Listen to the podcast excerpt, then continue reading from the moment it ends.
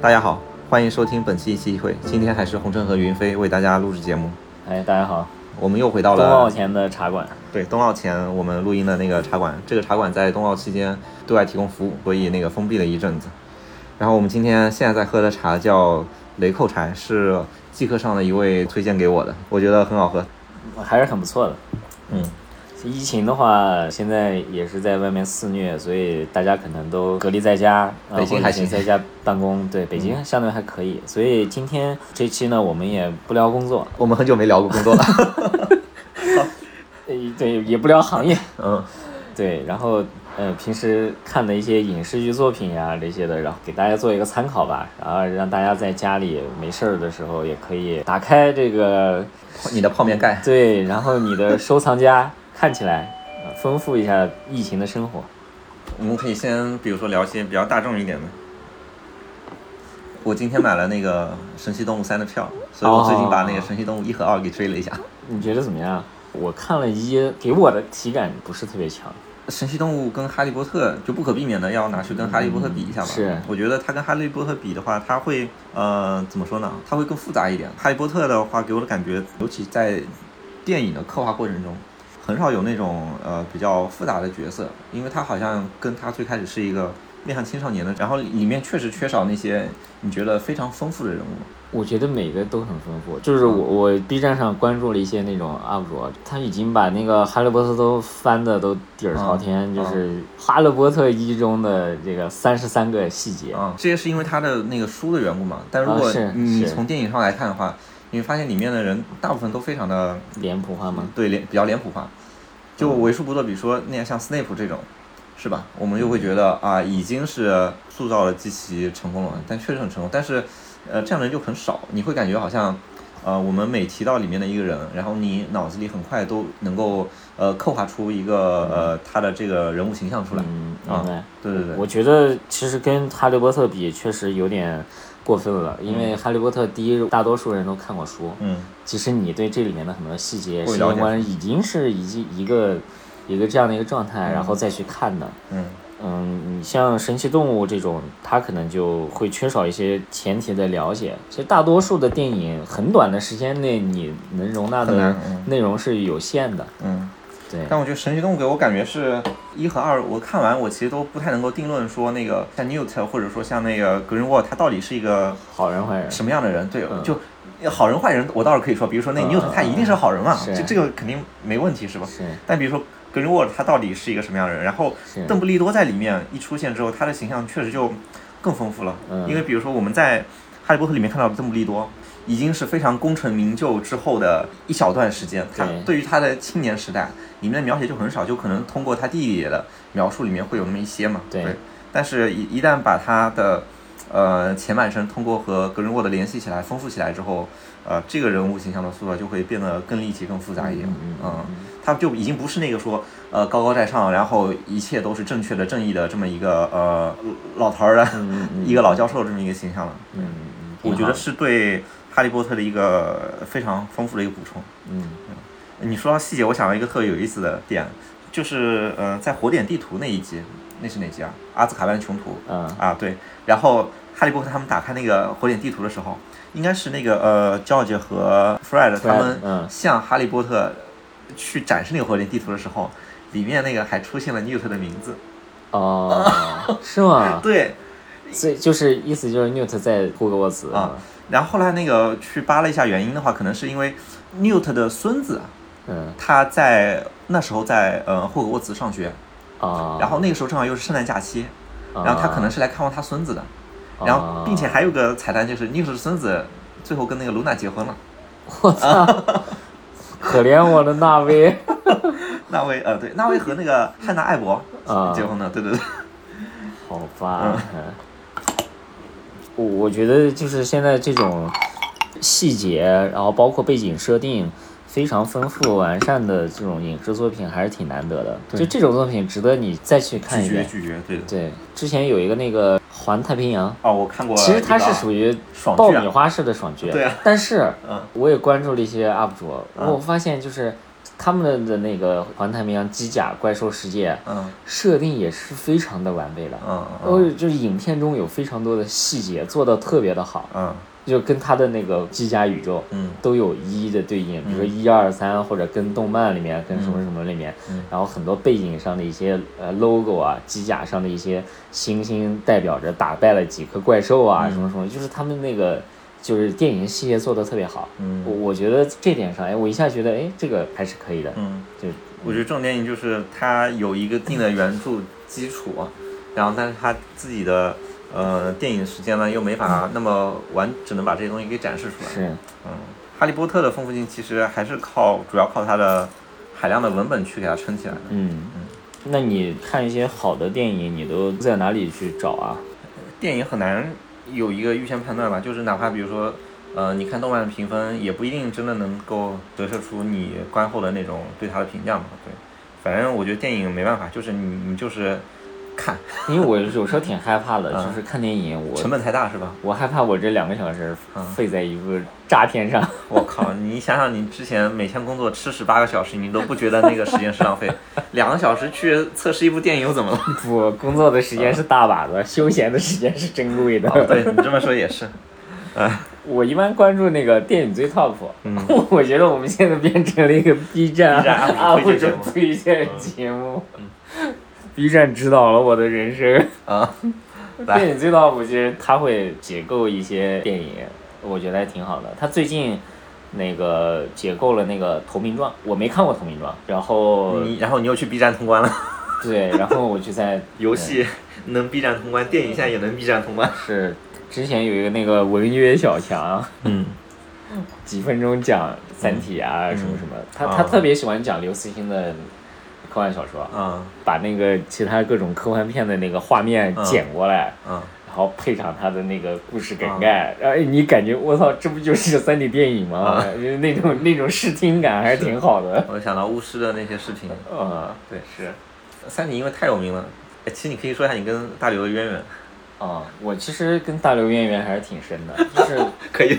就是因因为我在那个川大嘛，然后那个望江校区对面就是科幻世界杂志社。中国科幻，我觉得，呃，包括发现大刘啊，然后帮助出版，其实很多都是那个姚海军就是他是那个科幻世界主编，嗯然后以及科幻世世界的这些编辑，嗯然后一起把这个事儿张罗出来的。最早的《三体》实际上是在科幻世界上一个月一个月连连载的，我现在就有全套，从第一章一直到最后一章的那个第一部的连载你放你新疆家里。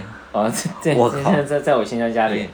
然后因为之前科幻世界我每期都买，然后嗯后来上了大学就自然而然就进到科幻社团里面去，嗯然后我们就经常跟那个杂志社互动，嗯也会就是有我记得有两次吧，就是把刘慈欣请到啊川大去做讲座，啊啊呃就刘慈欣、王靖康啊什么他们这一波人，嗯。然后我印象特别深，就有一次在我们那个水上报告厅，就是最大的一个报告厅，是建架在一个湖湖边上。湖上的，嗯。所以叫水上报告厅嗯。在那儿做讲座，把几位科幻大咖都请来了。当时就是刘慈欣他们来的时候，身上还带着些酒气，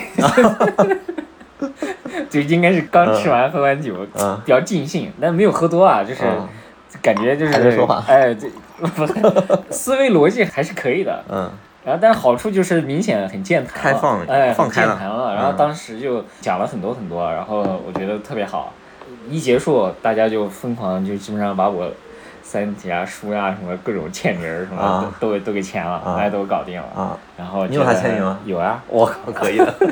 我的我应该是那个三二《黑暗森林黑暗》森林那本书上有签名儿。嗯在这之前，其实我我也看了，通过电子书，上高中的时候就基本把他的那个，就是他《三体》还没写，刚写完第一部，连载完之后，嗯然后就把他的所有的那些短篇合集，嗯呃，全部都看了一遍。嗯。那《三体》之外，你觉得他写的最好的、最吸引你的是哪一部？我觉得第一个是《球状闪电》，啊。我觉得《球状闪电》是让我比较记忆犹新的一幕是，呃球状闪电作为武器发明出来之后，然后大家都会觉得这个东西特别牛逼，嗯。然后就都装在小渔船上，然后去伏击美国的美帝国主义的这个嗯。航空母舰的编队，嗯。然后等到他们靠近之后一顿开炮，嗯。结果发现其实并没有什么卵用，嗯。就就是一个非常强大先进的武器，甚至是铺垫了那么久，嗯。父母为求生闪电打成粉末，然后自己这个一路卧薪尝胆搞出来的武器，正常的逻辑就是。应该特哇，牛逼特别牛，好莱坞式的那种特别牛逼，然后嗯最后哎有一个圆满的结局。但是实际上客观现实是，其实哎这个东西你看似很牛逼，但实际上呃运用在这上面可能并没有你想象的那么好的效果。就是这种戏剧反差挺震撼的，嗯我觉得这个一直都是。大刘最牛逼的地方就是嗯他，他第一牛逼的地方就是对于这种技术细节和这种硬科幻的描述，让你觉得我操，这太牛逼了。啊然后包括一些科幻的画面的描述。啊然后第二个牛逼的就是对于社会人性的这种把握和对于，我觉得他是既在想象上走到了前沿，他又是非常理性的认知到就是认清现实，就是你现实到底是什么样，人集体智慧没有那么牛逼。嗯然后很多你以为的高科技其实没有那么好的效果，极其冷静，嗯的揭示了现实的残酷，然后又极其浪漫的把他想象中的科幻的未来的这种世界能够描述给你。嗯我觉得这这种体验是其他的科幻作家没有办法给你嗯带来的。嗯对，这个是我觉得是对我最大的震撼。嗯第二个就是类似于这样的例子，就是比如说《超新星纪元》，因嗯为小孩子做主的世界是多么的荒诞，包括那个《流浪地球》也是类似嘛。其实《流浪地球》电影后面没有拍的，啊、其实其实结局怎么样？其实很多时候，呃，我觉得就是这种这种体验是只有大刘能带给我的。就非常推荐大家看一下《流浪地球》的原著。是，我还记得一个，呃，我我可能书名我有点忘了，就是有有一个世界是我们现在的世界是以土土地，然后就无限空间，嗯。就是向外是无垠的宇宙，嗯。然后一他写的那个里面，呃就是有一个文明是大家都是在地底，那个星球的中心是空的，嗯，然后周围都是土，就是有边界。呃，是有边界的，而且空间是有限的。你中间就这么多空间，你向外刨了土，这些土就会填充到中间的这个大啊客厅里去，啊然后你这个世界就会变小。嗯所以争夺领土就变成了争夺这种空这实体空间、嗯立方体的空间，然后就有很多国家，这个国家是什么呢？就是挖在中间的隧道，有点像空气炮。嗯然后两个空气炮在地底之间互相，他们绝境就是他们的世界在移动，嗯。然后两个人遇到一起，他们就打，然后哪个国家打赢了，他就可以吞并对方的空气炮，然后他就变成一个更大的世界。嗯。我就是，你就觉得哇塞，在这样一个那种封闭的环境下，嗯。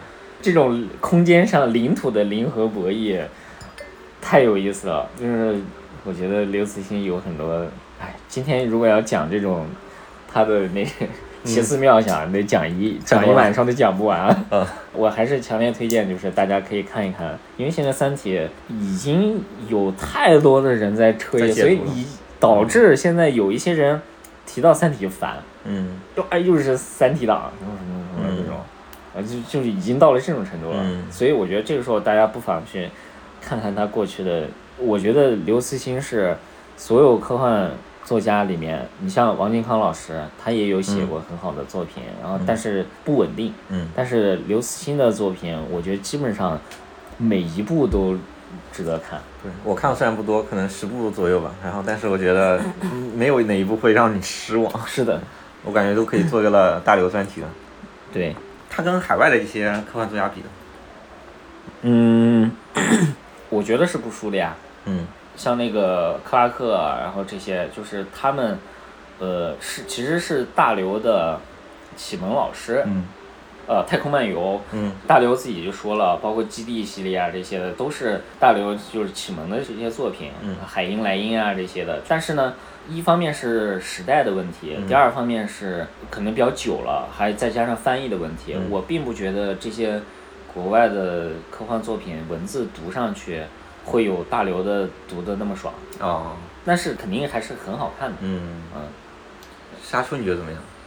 因为对沙丘沙丘这个电影的争议还挺大的。我觉得《沙丘》肯定不是一个硬科幻，啊，就它，我觉得它牛逼之处，它就是过去吧一段时间内，之所以提到科幻作品，你首先。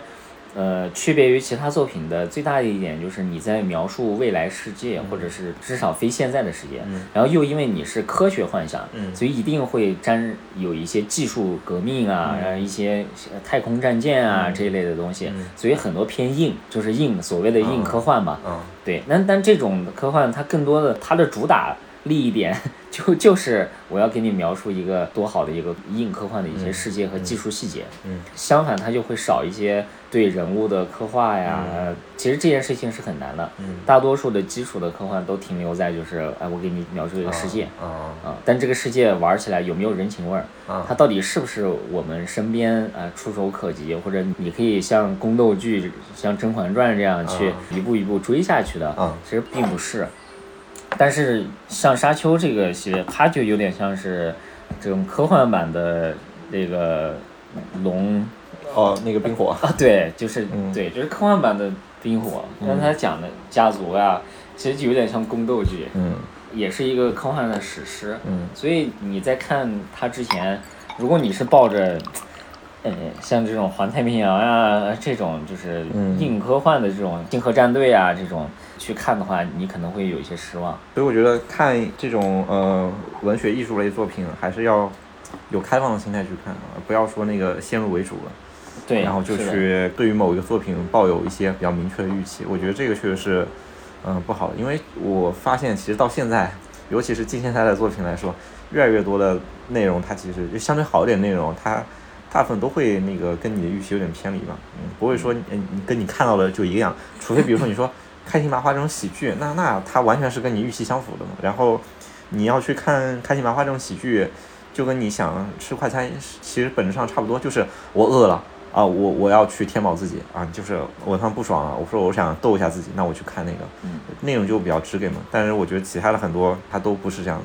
对，是，其实像我们这种普通人，你也不做艺术研究，嗯，嗯，第一肯定是你看这个作品开心是最重要的。是。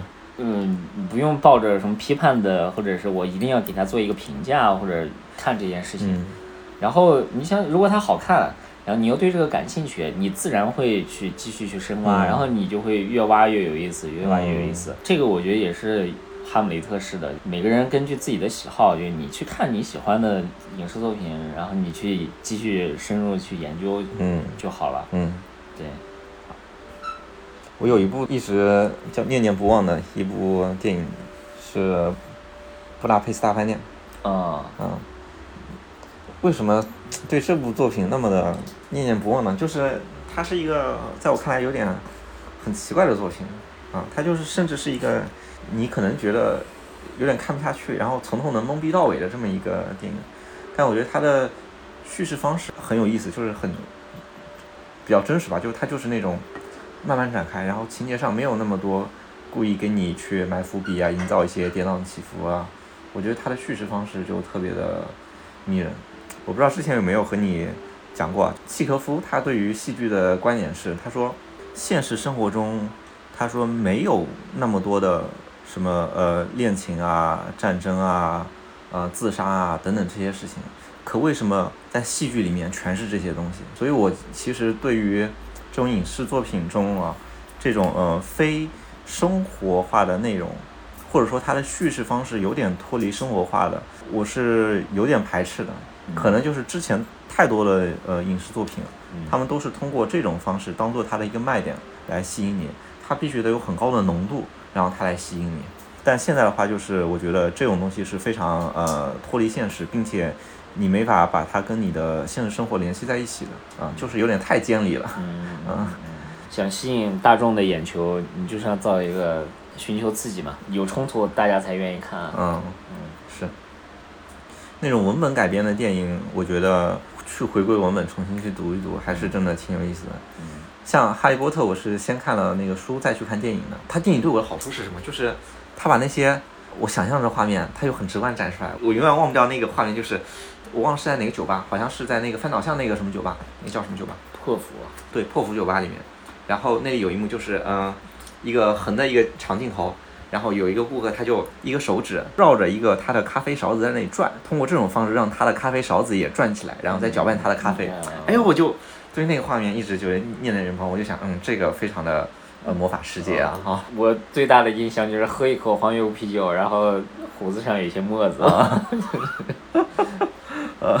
我对那个画面很念不忘的最大原因就是魔法世界里的魔法其实就是一个一些很生活化的东西，它不是说拿来那个对因为战斗的杀掉的人在在里面啊，对，他就是哎，我就是用它来搅拌我的咖啡啊，我觉得可能就是这个样子嘛。但回过来说，比如说那个他他文本里面的很多内容，我觉得是很有意思。他有时候可能就非常的，你觉得那些内容是无用的。就比如说他们在调查混血王子的时候，他们在想这个混血王王子可能是谁。然后他们就查那个 Prince 那个姓氏，他想，哎，这个人他是不是姓 Prince？然后他们就去在图书馆里翻，翻到了他们之前可能确实有一个学生是姓 Prince 的一个小女孩。这个调查结果跟主线没有半毛钱的关系。是。但我就感觉这才是一个让他们把这个调查过过程变得真实的这么一个，对，这么这么一个剧情嘛。我觉得这种无用的剧情，它撑起的就是一个你和你世界的一个联系，这个作品和你自己世界的一个联系。嗯啊，恰恰是因为有这些。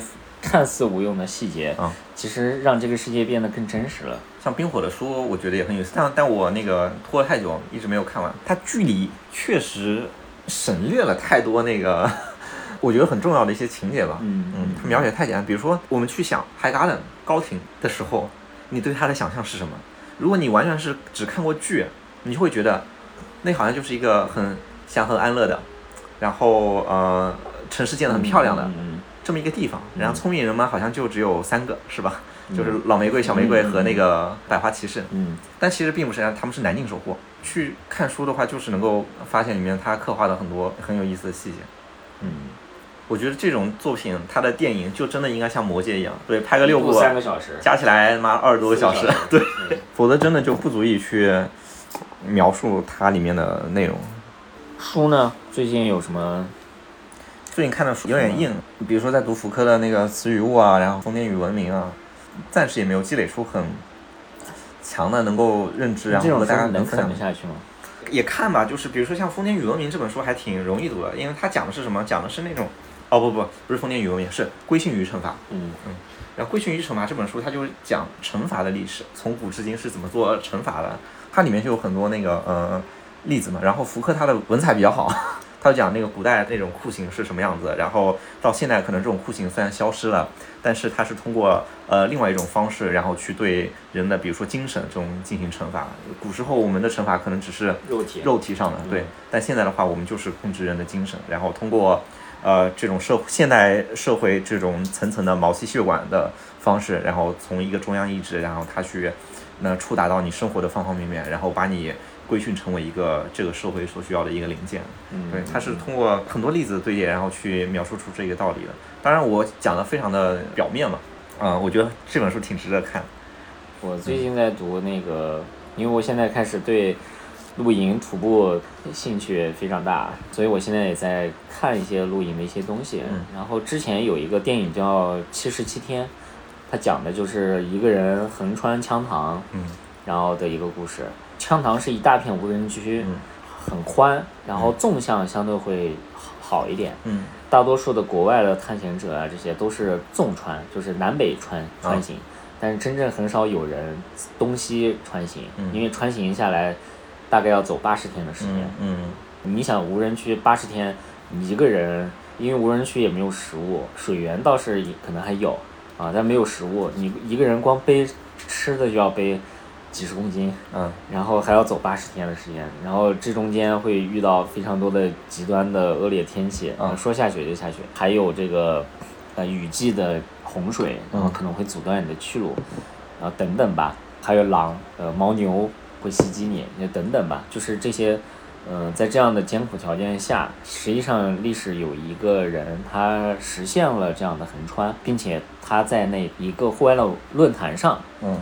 他先是做了一些这种就是分享帖子的分享，然后分享到一半就爆火，然后后来就有一个出版人，呃，觉得这个东西就把它出版了，就他就对努力去把它出版了。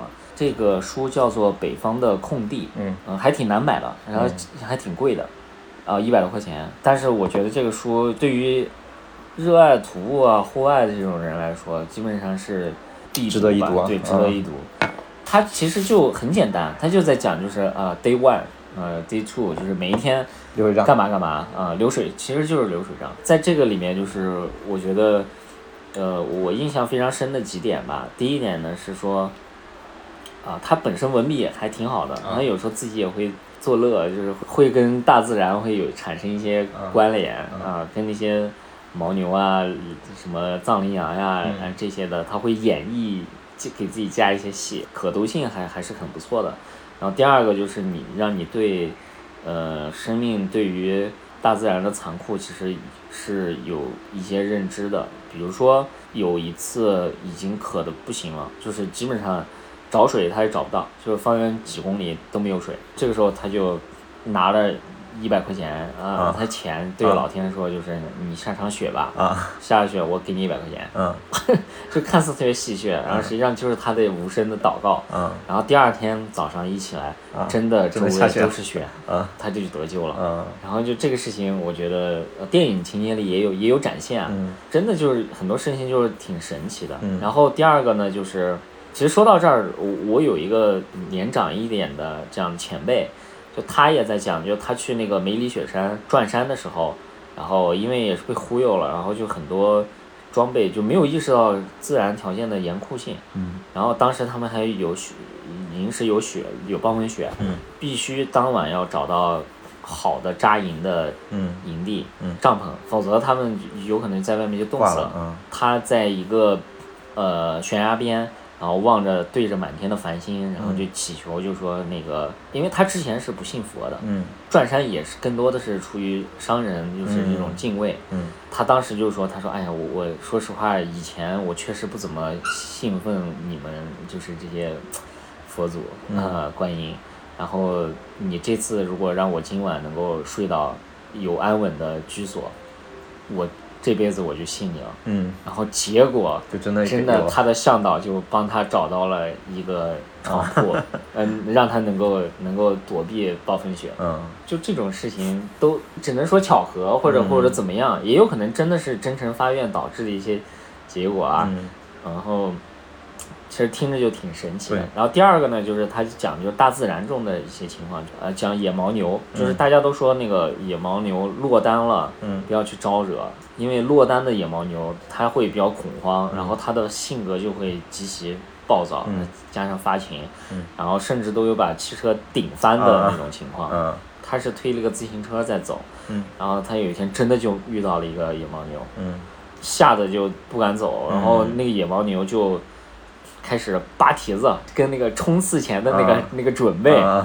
然后多次，然后就就就就对他横眉吹气的这种，啊。然后然后终于就冲向了他，啊。然后这个时候他就直接就不管了，就是我就闭着眼睛啊。来来撞我吧，啊。然后结果他发现牦牛在最后撞到他的前一刻嗯。停下了，啊。然后又回去了。嗯，然后过会儿又冲，然后嗯就是相当于就是他其实野牦牛我就看似是不是它就是野牦牛的心 心态是嗯。本应是你侵占了它的领地，或者你你吓吓到了它，嗯。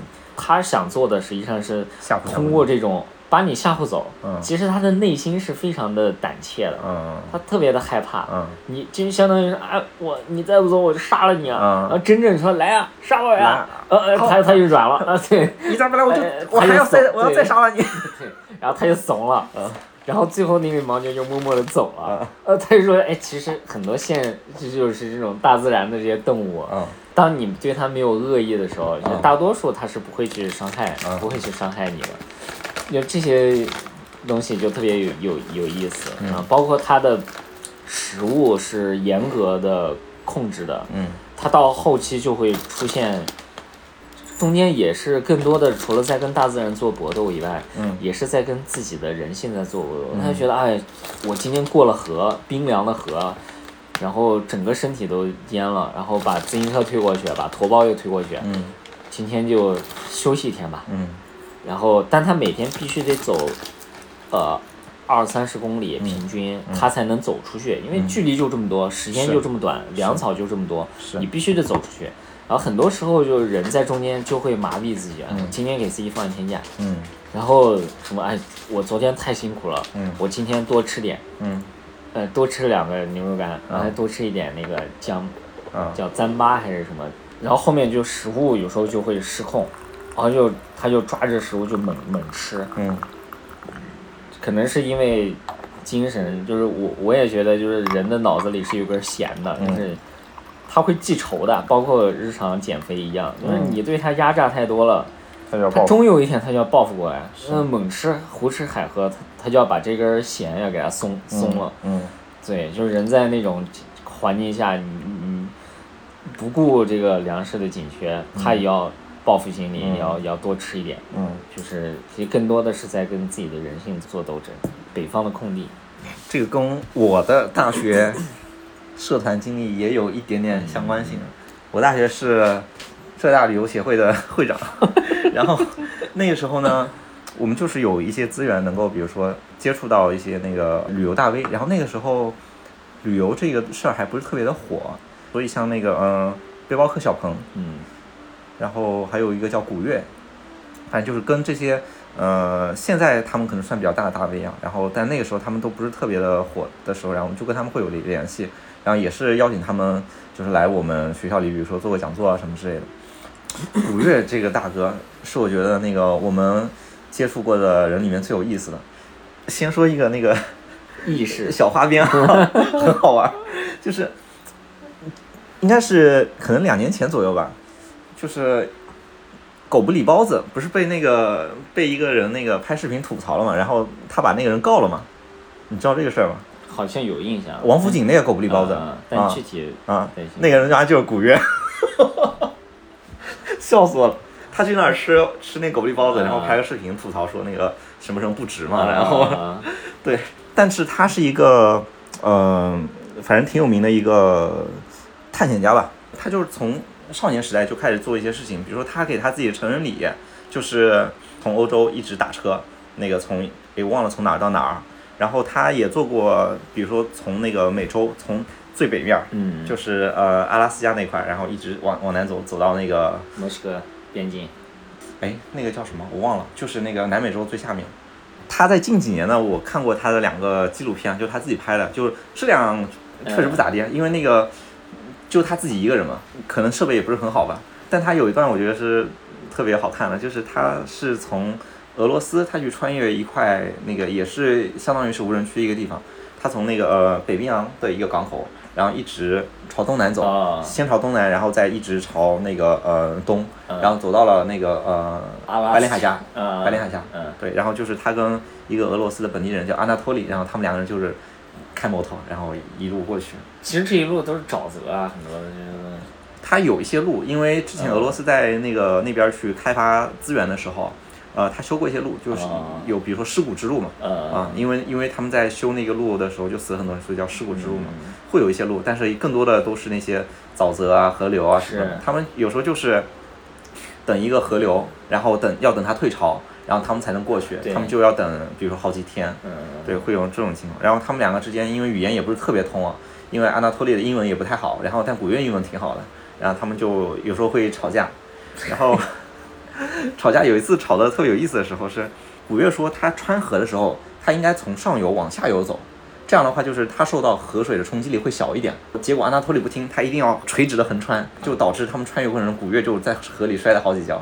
然后上去之后，古月就对他很生气，他说：“他说你应该听我的，I know river。”然后安纳托利就就也很烦，安纳托利也知道这个事情好像是他自己错了，然后他就开始转移话题。他他说：“你你为什么朝我生气？”他说：“你看，你跟我一起出来玩，我给你介绍这里的风光，给你介绍俄罗斯的食物，但是你从来没有对我说一个谢谢。”我觉得 开始讲感，你跟我讲道理，我跟你讲感情，是吧？对，我就觉得哎呀，就挺好玩的，他们这两个人。然后反正最终还是一路，他们到了白令海峡边，俄罗斯的一个港口城市，然后他们两个人在那里呃拍了一个照片，嗯，过程中还有一些也挺有意思的事情，他们会遇到一些，比如说楚科奇那个地方，他们会有一些那个原始人，哦，不叫原始人，就是土著人，他们住在那边，然后也其实过着一些比较现代的生活嘛，但是可能方圆几里就他们这么一户人家嗯，对，然后那个大哥还带了一副 Beats 的耳机，哎，我就觉得，哎，这这个这个反差还挺有意思的。他在这么一片荒原中、荒野中过着这么一个比有一点点有就半原始半现代的生活，脖子上还有一副 Beats 耳机，对，就有很多这样的事情。我就觉得我们对这个世界的了解还是很少的。对，嗯，就古月他的那个呃探险都是确实是比较硬的那种，嗯，像小鹏的话就可能比较文艺一点吧，就是你其实就是走走山走走水啊，徐霞客一样的那种。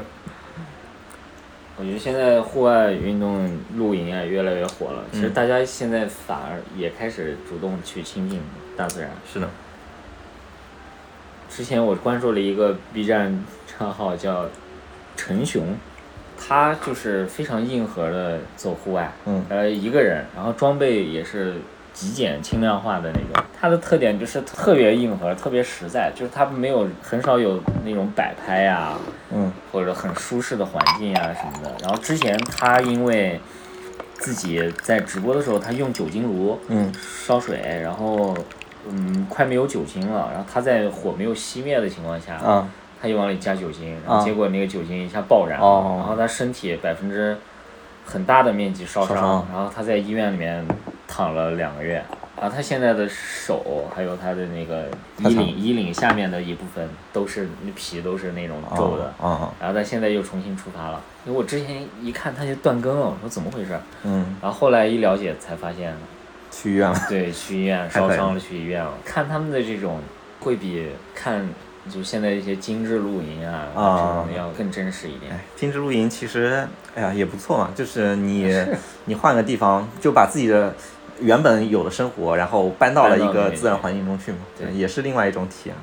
嗯，最近我还看美国的一个综艺，我忘了中文名翻译叫什么，它英文名叫 Alone，然后他其实是找了好多那个呃、哦，几多少个人，每个人自己拍是吗？看谁能生活一百天。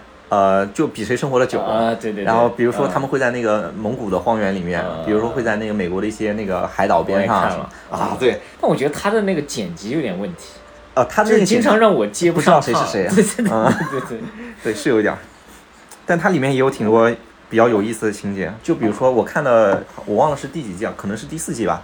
然后他有一期是一对夫妻，那一期他们的安排是，呃，两个人先在不同的地方，然后一个人扎营，另外一个人徒步到扎营的那个地方，然后去找那个人。那对夫妻呢，那个女生她是负责扎营的，她在扎营之前也做了一个比较就神秘学的一个行为嘛，拿着一两个木头在那里敲敲一定的节奏，然后嘴巴里在那里 呃念叨着什么？念叨着，大概意思就是说，那个呃，我们来这儿不是为了侵占你们的领土啊，呃，无意冒犯。对对，无意冒犯，就说了好多这种话，对，然后他就最后，呃，真的在那里扎营了。然后那一组跟其他组的那个，我觉得我特别喜欢他们的一个原因是，那个女生真的太厉害了，他们两个搭建了一个非常好的一个小木屋，那个就是非常有生活气，并且她在那个木屋的壁炉上面还刻了一块牌子，牌子上写了他们两个人名字的缩写。哦。对，但其他那些参赛者嘛，他们呃就是会搭一些很简易的棚子，就比如说呃四根杆子，然后一个防雨布，然后四面透风，嗯然后他们自己在里面睡，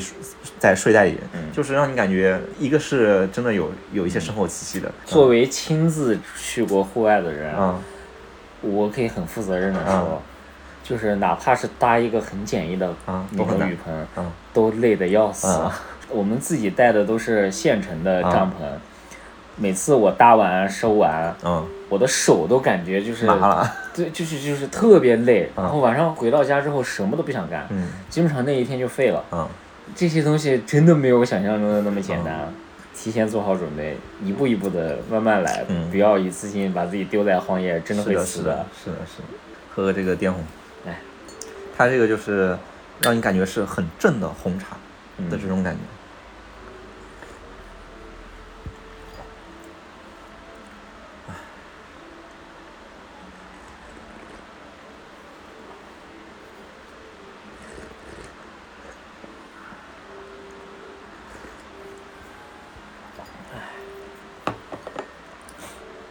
最近还在看那个毛选，B 站上也有一些 UP 主在朗读毛选，嗯。然后我就做饭的时候我就放着、嗯。听着。就是现在我我我我不知道其他人怎么样，至少我我自己就对于了解这些就是毛泽东思想啊，共产党的党史啊，嗯。呃，革命史啊这些的，其实了解的还是很少的。嗯。但是现在这样的环境下，就是他们也作为最牛、史上最牛逼创业团队，嗯。真的是有很多值得学习的嗯。东西。结合着我的工作经验啊，就嗯。之前我在上一家公司的时候，然后当时我们有一些 遇到了一些公关上的一些问题，嗯。我自以为啊有一些这种逻辑在，啊，然后在会上就提了一些想法和意见，啊然后直接就被喷了。被你们 CEO 喷了。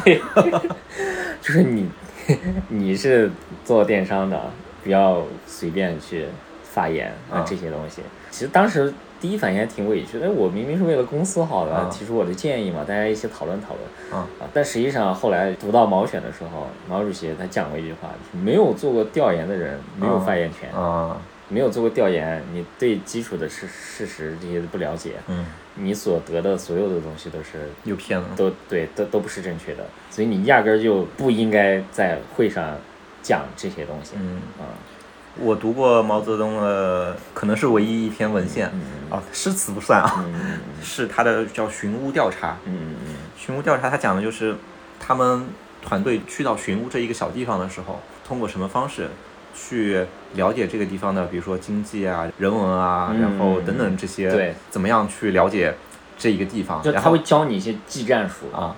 然后我读他的这个最初目标也是跟自己的工作有关嘛，就是你产品经理怎么去做调研嘛。嗯嗯嗯然后就发现它里面确实一方面有又很细，比如说他会把里面的主要的那些那个呃经济的交换物是什么，然后怎么进来的，然后交换成什么，然后怎么出去的，然后分别跟周边哪些城市发生那些联系，就是它会细到那种作物，同时又非常的怎么说呢，有全局观，让你觉得怎么一下子又那么细，怎么一下子又有那么有全局观？我觉得这个里面真是太难寻摸了。包括我们自己在工作中做一些调研的时候，有时候就比如说很容易去沉到一些非常细的细节里面去，然后但这样的话就会导致你产出那个东西可能就真的只解决了局部的问题，然后有客观时候不全面。对不全面，嗯但有时候嘛，你可能又会呃看的太宏观了，嗯，然后导致你想做那些东西就没法落地沉不。下去。对，就是你怎么去平衡这个东西？我觉得就是最牛逼团队的创业智慧啊！对他们真的很牛逼，嗯就是他也会讲到，就是怎么前几章就在讲怎么做调研嘛。嗯一个是讲那个做革命，就是要分清朋友和敌人；嗯第二个就是讲到基层，就是调研是最重要的嗯一件事情。然后怎么做调研，他就会讲的很细，就是你做调研，你不光要就是坐在办公室里，嗯。你要出去聊。然后你聊的时候呢，你要注意就是你对于社会组织阶层的分层，嗯。然后你一定要很细，比如说这个地方啊，富农有多少啊，嗯。什么贫农有多少啊，什么什么就是商商业里面，然后这些这些就是每个层次的人分别有多少人，嗯。然后他们的经济能力大概是怎么样，嗯。然后他们有什么痛点啊，嗯。然后你聊的人，你除了要聊这个。这个打工的人，然后你还要聊城市的老人，然后你不光要聊老人，你还要聊什么什么，就是他会沉到非常细的一些细节里面去嗯。指导，看到他的一些指导文章，就仿佛就是看到职场中的我们。嗯。共产党作为一个很大的一个组织，他不可能所有人都是尽善尽美的，嗯。也有这种就是坐在办公室里面，然后就靠自己的想象，嗯平天发号施令对发号施令的人。但是正是因为有这样的指导思想，可能导致整个集体不至于全部都是这样的人，或者至少在头部就做决策的这些人，嗯他不是凭拍脑袋对拍脑袋去做、嗯呃决策的啊，才能走到现在这样。我也想到一个例子，就是我们大学的时候，大家很喜欢搞一些那个，比如说创业项目什么之类的嘛。然后我们那时候校内有个论坛叫 CC 酒吧，同学们就很喜欢在这个论坛上去找一些那个合作伙伴嘛。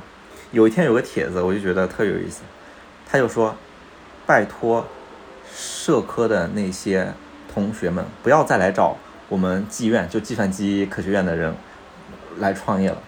你们搞社科人，你们脑子里就是有一个 idea，你有一个 idea，但是你们来找我们做执行。他说我可以这么说，idea 是最不值钱的。你要 idea，我可以给你十个 idea，值钱的是什么？重要的是什么？是执行。没有我们，你们那些 idea 什么都落不下去啊。但是我们有 idea，我们就根本不依赖你们啊。确实，我觉得就是这个道理。你有 idea，呃，也不说不重要吧，就这个东西成本太低了。是，我可以有 idea，你也可以有 idea，怎么去做调研，怎么去落地，这个才是我觉得最值钱的地方。对，其实说到这儿，我现在在日常的工作中还没有完全实践出来一套方法。我感觉我身边的人分两个极端派，像我自己可能偏向于这类人，就是落地。我凡不是我凡事之前，我要先想清楚，就是我要在。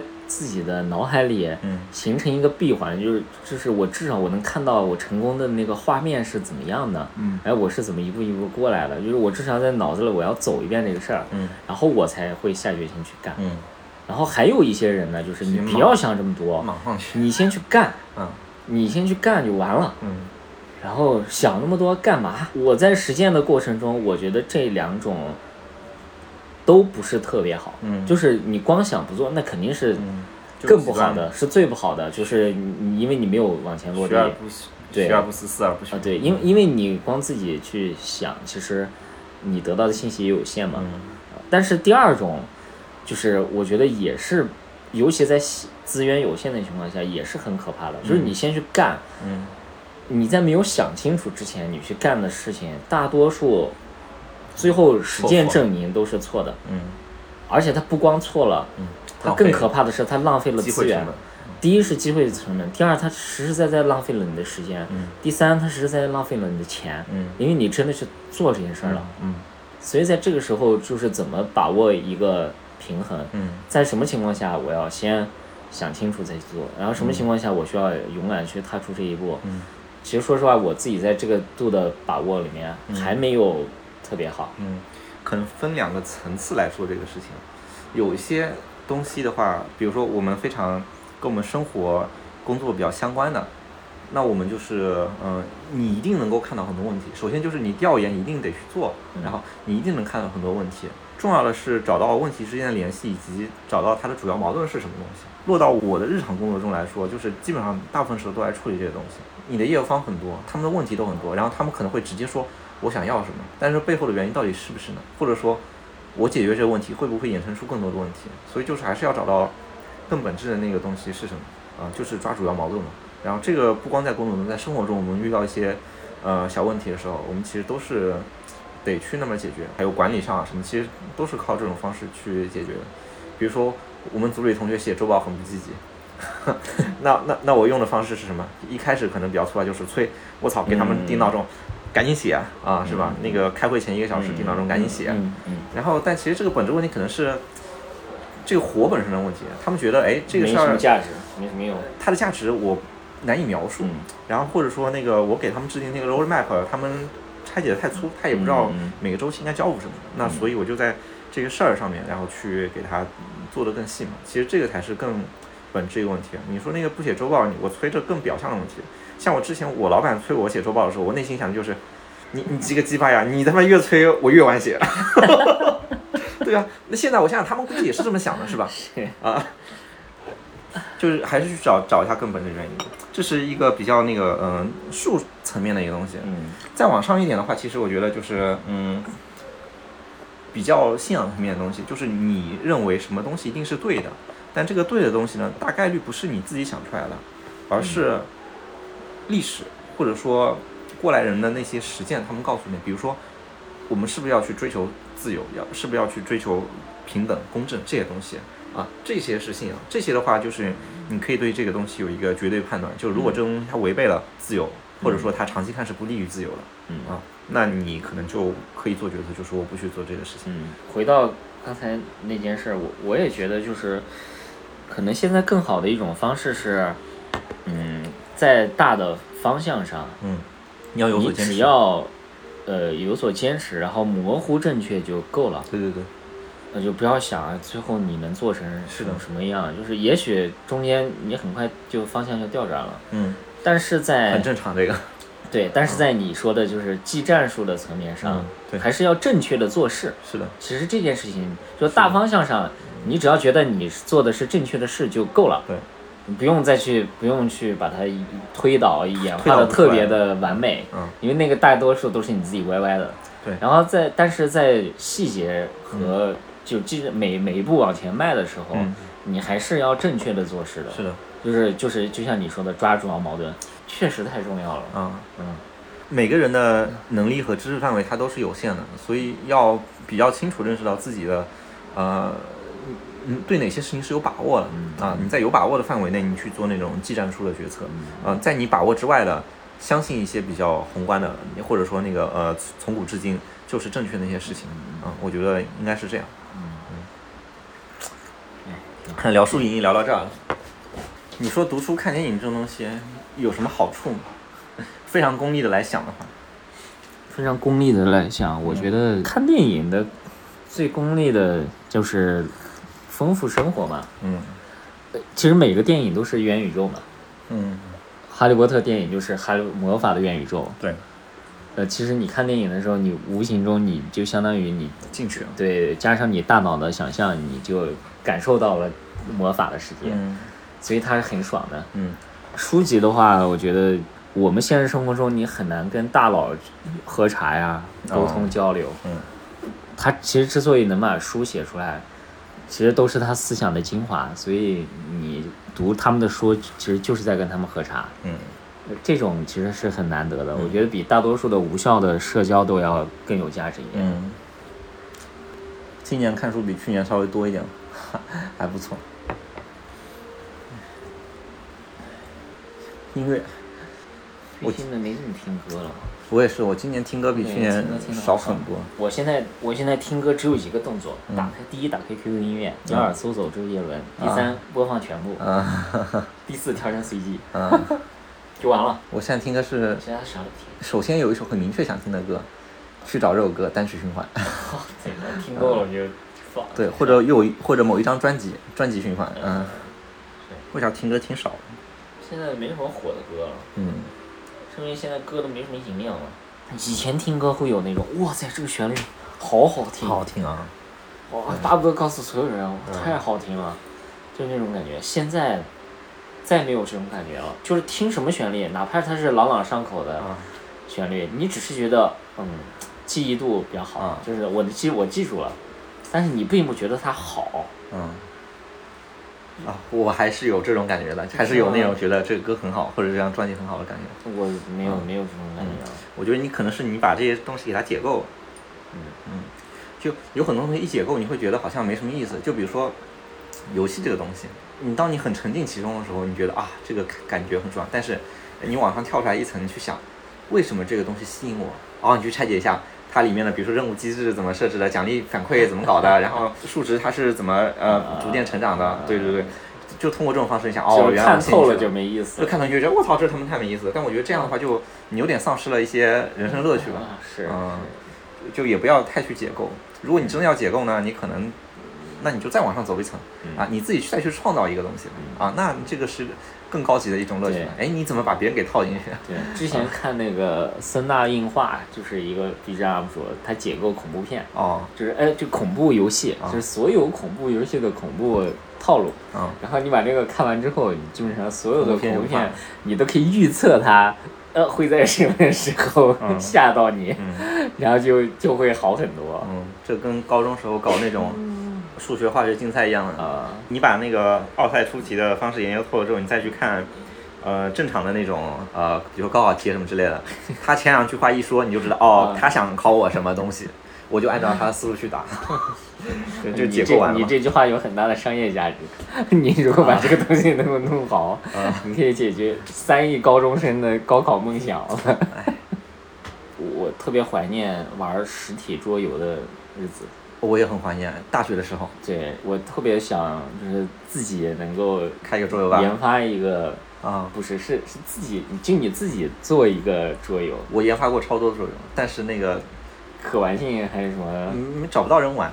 我从高中时候就开始自己画各种那个卡，比如说卡牌啊，或者那个棋盘啊，技能设计啊什么的。我做过好多这种事情。对对对，我我因为我之前喜欢玩即时战略游戏，我就在说，我是这种那种攻防啊、造兵啊、什么基地啊这种的，采矿资源收集，能不能把它放到那个桌面上去玩？然后我自己就设计一些流程、系统什么什么的。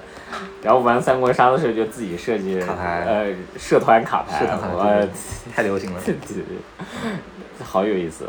哎，搞一些这种，就一说到这事情又有点沮丧，就是你会发现你并没有时间做这个事情。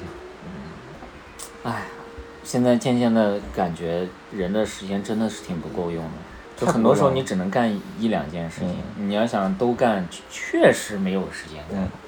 为啥小时候就感觉什么事儿都能干？小时候干的可能都不是什么复杂的问题吧，所以干一件就是一件。嗯。今年还有什么想看的电影和书吗？本来挺期待光环的电视剧的。嗯。但是他出来之后，我实在是有点看不下去。怎么了？就是他的立场，编剧就是一坨屎。立场，然后人物角色形象跟原著差异非常大。士官长露脸这个事儿，我其实是能接受的，因为我知道影视剧，如果你一直有一个戴着头盔的人，那就浪费价值了。对，就是你其实很难去演的，就是有有意思。这个我觉得能接受。啊，那里面的演员看着吧，虽然看着有点弱弱的感觉，没有那种啊历经沙场的那种坚毅，但是。我觉得对我个人来说也能接受，但是我特别不能接受的就是他对里面的一些人物角色的一些呃篡改，然后对于对于那个 USC 整个新建联邦，对于很多事情的，就是搞成了那种呃宫斗啊，然后通过殖民地反抗，然后去教唆就是自由啊，就是那种带引号的自由，嗯，就等等，就是就有政治意味，对对对对，就是白左倾向很明显，就是。我觉得就这种明明就不是黑洛的核心价值了。黑洛的很多核心，第一个就是全人类在面对外敌入侵的时候的英勇奉献和牺牲。第二个呢，就是在书籍里面，可能游戏里面讲的会少一点。就书籍里面更多的，他他还在讲那个火车难题，就是你到底是为了牺牲几个人去保存几个亿人的星球啊，还是？你认为每一个人都异常的重要。嗯，其实，在这个里面，就是为什么有士官长，他为什么运气也很好，然后他总是在拯救整个人类、拯救星球。就很多时候，你在看到，就是大实际上大家在 UNSC 在做的时候，他是牺牲了很多人，包括一些呃所有的士兵吧，其实都是为了。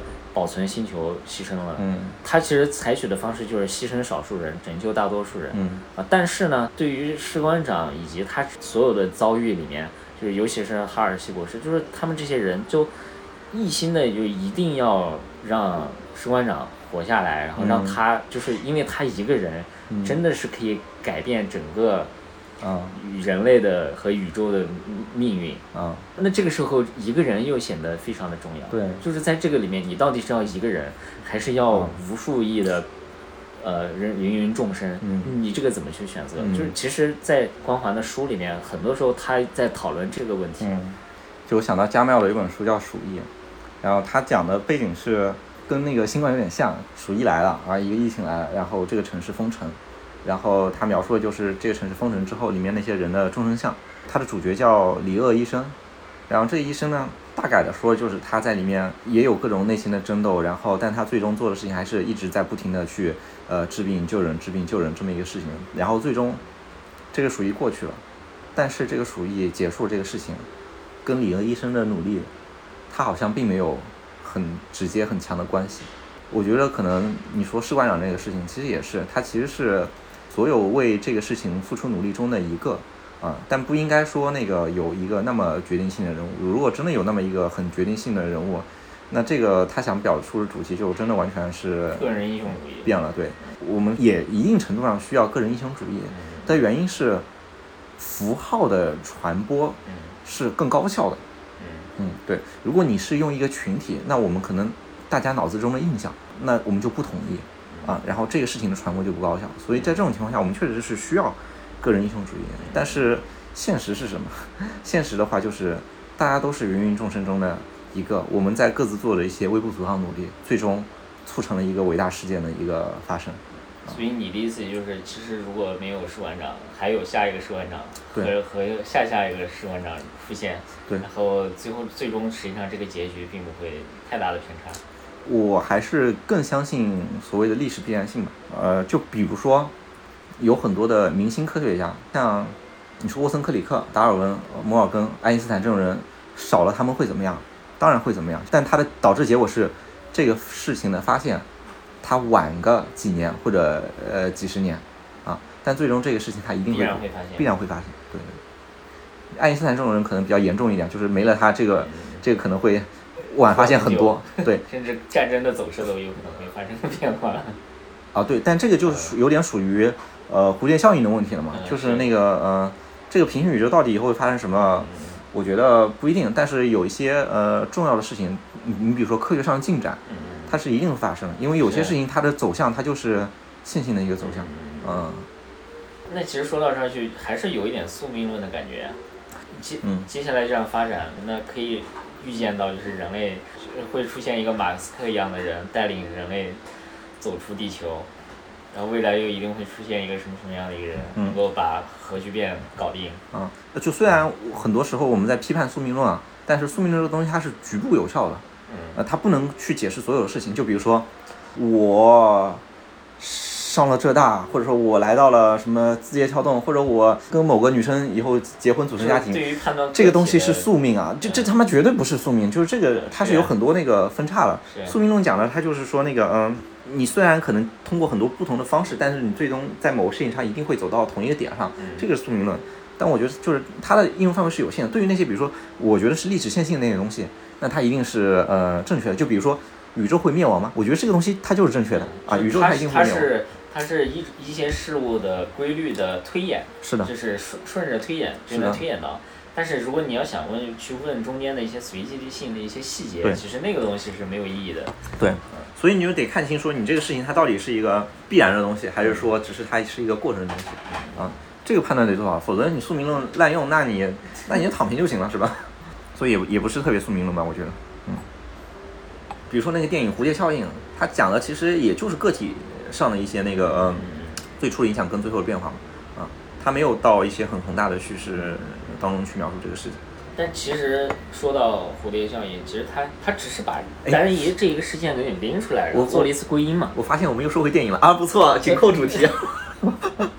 对对，其实他就是做了一次归因，然后你在庞大的世界里面，其实这条单一的这条时间线其实无无所谓，其实是很小的一一部分。哦，所所以我就想到了，我最近看了一个我觉得很好看的一个动漫，叫《四叠半神话大戏》。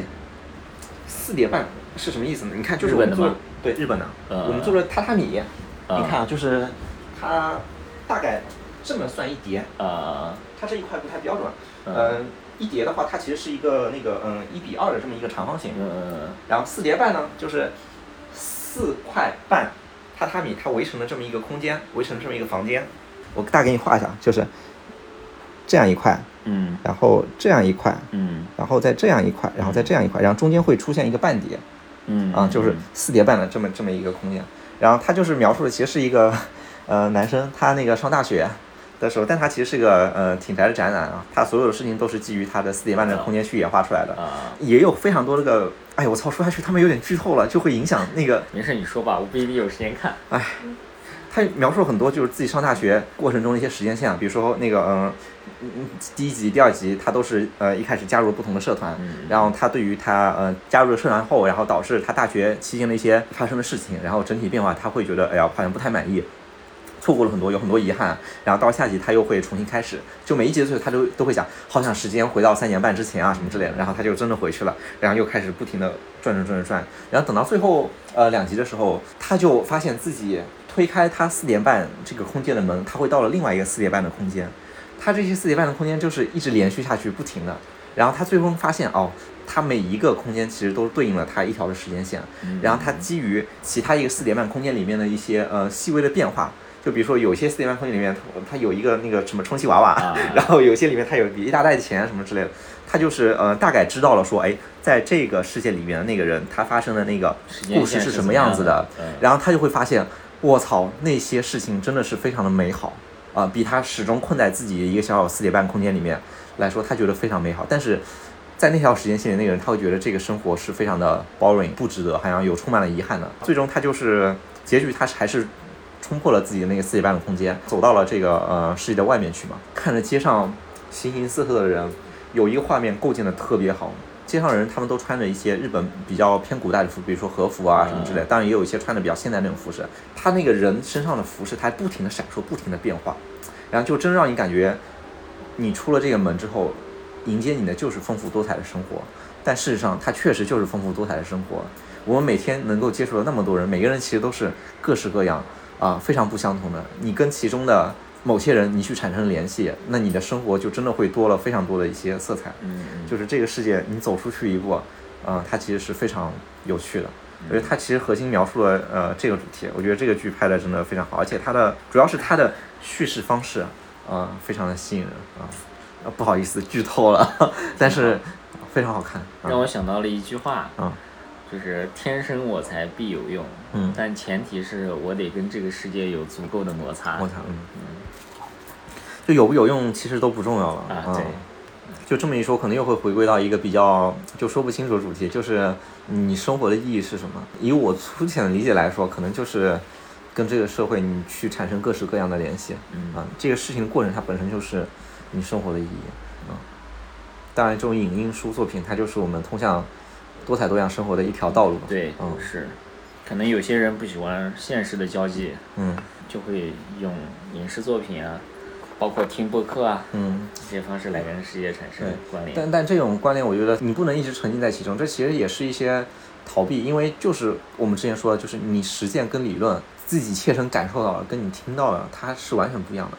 你切身感受的是你用身上所有的那种触感、冷感、热感，你的视觉、听觉那种细胞去跟这个世界去产生交互，这个事情的丰富度跟你仅仅用听觉、仅仅用你的视觉产生丰富度是完全不一样的。嗯嘿，感觉一不小心就把这事儿把这个话题给收尾了。升华了。对，收尾了。所以，与其沉浸在电影和书本的世界中，不如自己有自己的敞开自己去体验这个世界，然后演绎自己的故事。祝大家的故事都能变得非常精彩。对，一定会很精彩的。嗯，当然不精彩也没事儿。好，那今天我们就聊到这儿。好，嗯，大家有什么比较喜欢的呃作品啊？尤其是动漫，也可以交流交流。对，可以那个推荐一下。最近有点剧荒。好，那我们今天就到这里了。好了，谢谢大家。嗯，拜拜。